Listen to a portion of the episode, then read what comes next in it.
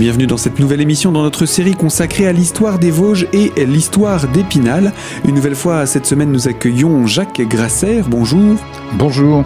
Je rappelle que vous êtes agrégé d'histoire et avec vous, nous faisons la découverte de, des années passées. Nous en sommes arrivés au 19e siècle, les années 1815 à 1840, la paix retrouvée sur notre territoire.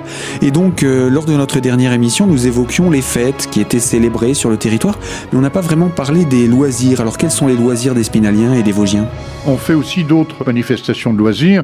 On va dans les bois. Hein. Épinal est appelé à partir de cette époque un nid de verdure. Hein. Il y a beaucoup de forêts euh, autour d'Épinal puisqu'on va utiliser de plus en plus ce charbon pour l'industrie, donc les forêts repoussent. Parce que jusque-là... On coupe moins de bois. On, voilà, on coupe moins de bois. Et, et donc, euh, on va aller, euh, comme on dit, on va aller pique-niquer hein, dans les forêts. On dit pique-nique aujourd'hui, mais à l'époque, on disait qu'on allait marander.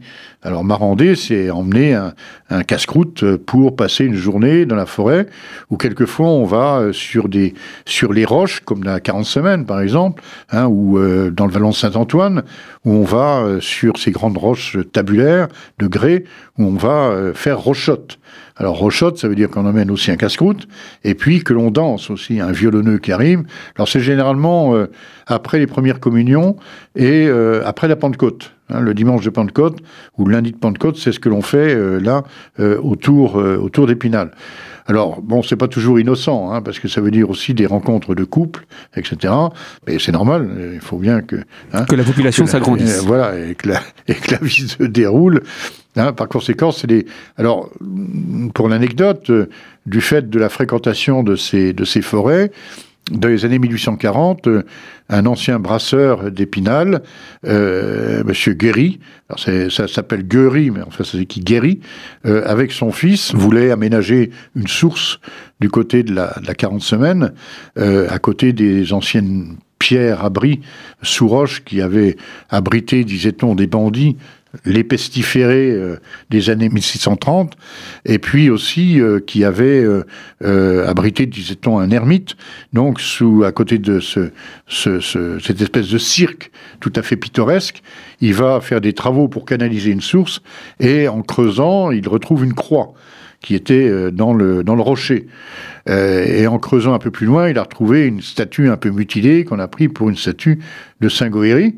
Hein, donc, alors peut-être euh, des restes justement des, de l'ermitage ou des pestiférés. Hein, il a donc décidé d'aménager un bassin et puis de construire toute une série d'escaliers qui mènent aux abris sous roche et qui mènent à des, à des, à des tables naturelles pour que les gens puissent effectivement venir euh, là euh, euh, marander ou, euh, faire rochotte dans ce secteur. Et c'est vrai que c'est aujourd'hui encore un terrain très pittoresque qui est remis en état progressivement par, par, des, par des jeunes, hein, avec des moniteurs municipaux. Ils ont fait un travail formidable et maintenant c'est un, un coin qui est... Alors évidemment il faut monter hein, pour aller jusque-là, euh, c'est vrai, mais c'est très pittoresque. Alors c'est vrai que c'est beaucoup moins fréquenté qu'autrefois, quoique...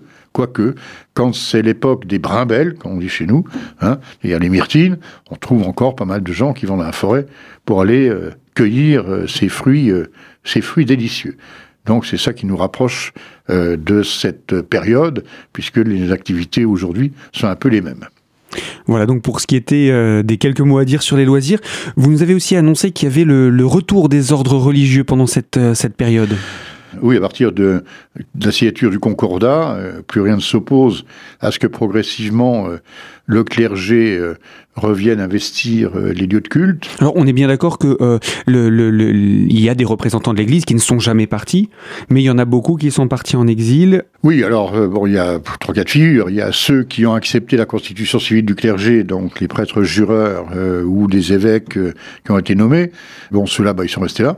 Il y a ceux qui ont été éventuellement arrêtés, accusés de complot contre la République, et qui quelquefois ont été, ont été tués.